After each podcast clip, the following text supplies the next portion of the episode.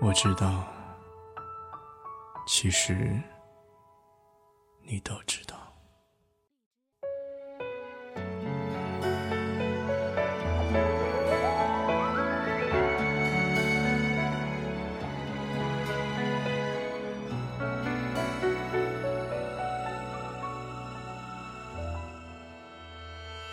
街角有人祝福。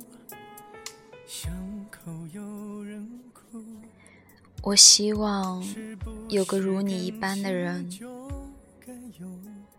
Hello，大家好，这里是我爱过你随意二零三零八六七，我是主播若若。管春是我认识的最伟大的路痴，他开了一个小小的酒吧。但房子是在南京房价很低的时候买的，没有租金，所以经营起来压力不大。他和女朋友毛毛两个人经常吵架，有次劝架先蹭饭。我跟他俩在一家餐厅吃饭，两人怒目相对，我埋头苦吃。管春一摔筷子，气冲冲地去上厕所。半个小时都没有动静，毛毛打电话，可他的手机就搁在饭桌上，去厕所也找不到人。毛毛咬牙切齿，认为这狗逼逃跑了，结果他满头大汗从餐厅大门崩了进来，大家惊呆了。他小声说。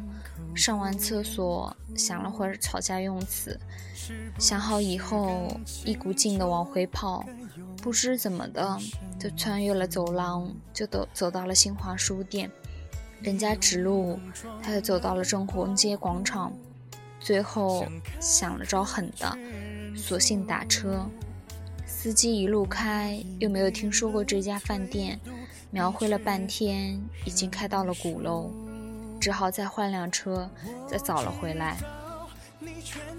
在新街口吃饭，上个厕所，迷路迷到鼓楼，毛毛气得笑了。他俩经常吵架的原因是酒吧生意不好。毛毛觉得不如索性转手买个房子，准备结婚。管春认为酒吧生意再不好，可属于自己的心血，不乐意卖。当时我们大四，他吵的东西跟我太遥远，插不进嘴。吵着吵着，两人在二零零三年的时候分手了。毛毛找了个家具商，常州人。这是我知道的所有信息。而管春依旧守着那家小小的酒吧。管春说：“这婊子，亏我还跟他聊过结婚的事情。这婊子。”有对烂摊子就走了，这婊子守了反而干净，这婊子走的时候掉几滴眼泪还算有良心。我说婊子太难听了。管春沉默了一会儿说：“这泼妇。”说完就哭了，说：“宝子真想这泼妇了。”那年刚毕业。每天都在他那里喝到支离破碎。有一天深夜，我喝高了，他滴酒未沾，搀扶着我走进了他的二手派利奥，说到他家陪我喝。早上醒来，车子停在国道边的草丛，里面是块石碑，写着“安徽界”。我大惊失色，酒意全无。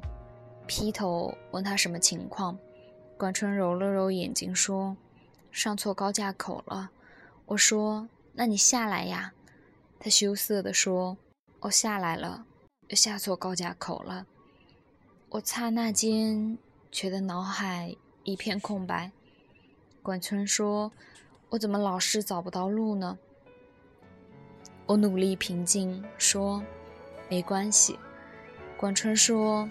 我想通了，自己找不到路，但是毛毛找到呀。他告诉我，以前是爱我的，可爱情会改变。他现在爱那个老男人，我一直愤怒，这不就是变心了吗？怎么还理直气壮的？现在我想通了，变心这种事情，我跟他都不能控制。就算我大喊“你他妈不准变心”，他就不变心了吗？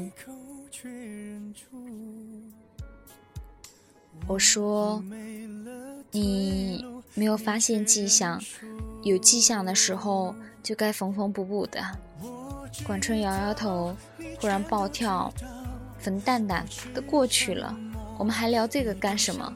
总之，虽然我想通了，但别让我碰到这这泼妇。”我心想：“这不是你开的头吗？”发了会呆，我问：“你身上多少钱？”他回答：“四千。”我数数自己，三千多，兴致勃勃地说。我有妙计，要不然我们就一路开下去，碰到路口就扔硬币，正面向左，反面向右，没心情扔就直走，一天天毫无目的，磕磕碰碰，大呼小叫，忽然寂静，忽然喧嚣，忽而小镇可烧鸡，忽而在城里泡酒吧，艰难地穿越了江西，拐回了浙江。斜斜插进了福建，路经风光无限的油线田，依山而建的村庄，两边都是水坡的窄窄田道，没有一盏路灯，月光打碎树影的土路，很多很多次都碰到死路不通的木牌。快到龙岩，车抛锚了。引擎盖里冒出隐隐的黑烟，搞得我俩不敢点火。管春叹了口气说：“正好没钱了，这车也该寿终正寝了，找个修理厂，能卖多少是多少。然后我们买火车票回南京。最后买了一千多块拖走钱。”管春打开后备箱，呆呆地说：“你看。”我一看是毛毛留下的一件物件，相册、明信片、茶杯、毛毯，甚至还有牙刷。砰的一声，管春重重盖上了后备箱，说：“拖走吧，也从此不再想他了。就算相见，如无意外，也是一个耳光。”我迟疑地说。这些都不要了。管春丢给我一张明信片，说：“我和毛毛认识的时候，他在上海读大学。毛毛很喜欢你写的一段话，套在明信片上递给我，说这是他对我的要求。什么要求？我没有做到，还给你。”我随手塞进了背包，拖车拖着一辆废弃的派利奥。和南站的记忆走了。管春在尘烟飞舞的国道边待了许久。我在想，他是不是故意载着一车回忆，开到能抵达最远的地方，然后将他们全部放弃？回南京，管春拼命打理火把生意，开始红火，不用周末，每天也都是满客。在前一年重新买了辆帕萨特，酒吧生意已经非常固定，由他妹妹打理，他自己没事带着狐朋狗友兜风。夏夜山顶一起玩的朋友说：“毛毛完蛋了。”我瞄了瞄管春，他面无表情，就壮胆问了详情。朋友说：“毛毛的老公在河南买地做项目，碰到了骗子。”有土地证，千万资产打水漂，到处托人摆平这事儿。过段时间，我零星了解到毛毛的老公破产，银行开始拍卖房子。管春冷笑：“活该。”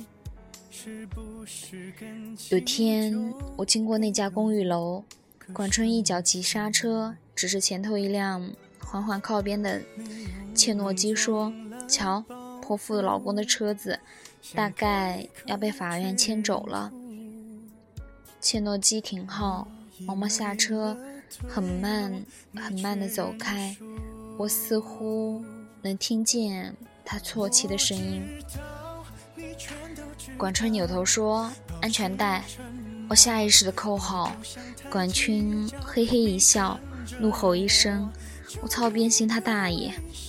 接着一脚油门往切诺基上撞去。两人没事儿，气囊弹到脸上，撞得我的眼睛不知飞到哪去。我心里一个声音在疯狂咆哮：“这狗逼，这狗逼，这狗逼！老子要是死了，一定要到你酒吧里去闹鬼！”行人纷纷围上，我能看到几十米开外毛毛下白的脸，和一米内管春狰狞的脸。图一时痛快，管春只好卖了酒吧，整整一百万，七十五万赔给毛毛。他带着剩下的二十多万和几个搞音乐的朋友，去各个城市开小型演唱会，据说都是当地文艺范的酒吧，开一场赔五千。看到这种倾家荡产的节奏，我由衷感叹：真牛逼呀！我也离开了南京，在北京、上海各地晃悠。他的手机永远打不通，上 QQ 时看见这货偶尔在，也只是简单的聊几句。我心里一直有疑问，终于憋不住问他：“你撞车就是图个爽吗？”管春发了一个装酷的表情，然后说：“他那车我知道。”估计能卖三十多万。我说：“你赔他七十五万，是不是想让他留点钱自己过日子？”管春没有立刻回回复，又发了一个装酷的表情。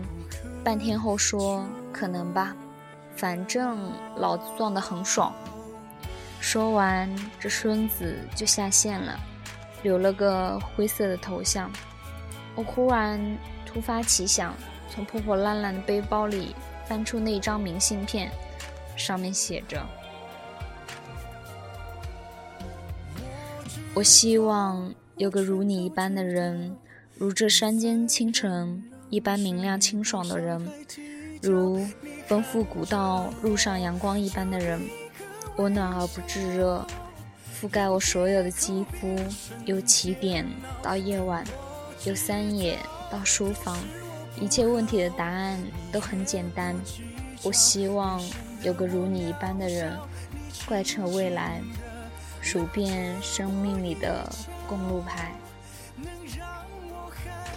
我看着窗外的北京下雪了，混不下去。我两年后回到南京，每一个月大概钱花光光。管春又回来了，暂时住在我租的破屋子。两个人看了几天电视剧，突发奇想去那家酒吧看看。走进酒吧，基本上没有客人，就一个姑娘在吧台里熟练地插着酒杯。管春猛然停下脚步，我仔细看看，原来那个姑娘是毛毛。毛毛抬头微笑着说：“怎么有空来？”管春转身就走，被我拉住。毛毛说：“你撞我车的时候，其实我们已经分手了。他不肯跟我领结婚证，至于为什么，我都不想问原因。分手后，他给我一辆开了几年的切诺基，我用你赔给我的钱，跟我爸妈借了他们要替我买房子的钱，重新把这家酒吧买回来了。”毛毛说：“买回来也一年了，就是没客人。”管春嘴巴一直无声无息的开开合合，从他口型里我可以看出，只有三个字在重复：“这泼妇。”毛毛放下酒杯，眼泪掉了下来，说：“我不会做生意，你可不可以娶我？”管春背对毛毛，身体僵硬。我害怕他冲上去打毛毛耳光，紧紧地抓住他。管春点了点头，这是我见过最隆重的点头，一公分一公分的下去，一公分一公分的上来，再一公分一公分的下去，缓慢而坚定。管春转过身，满脸是泪，说：“毛毛，你是不是过得很辛苦？我可不可以娶你？”我知道旁人会无法理解。其实，一段爱情是不需要别人理解的。我爱你是三个字，三个字组成最复杂的一句话。有些人藏在心里，有些人脱口而出，也许有人曾静静看着你。可不可以等等我？等我幡然醒悟，等我明辨是非，等我说服我自己。等我爬出悬崖，等我缝好胸腔来看你。可是全世界没有人在等，是这样的：一等雨水将落满单行道，找不到正确的路标；一等生命将写满错别字，看不见华美的锋利。全世界都不知道谁在等谁，而管春在等毛毛。我希望有个如你一般的人。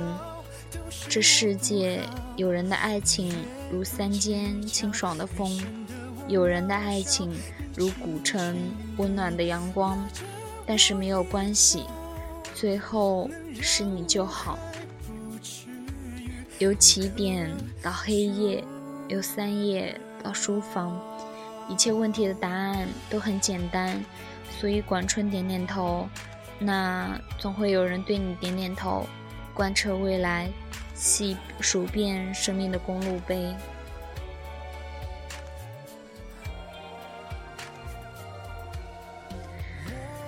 好了，今天节目到这里就和大家说再见了，晚安喽，拜拜。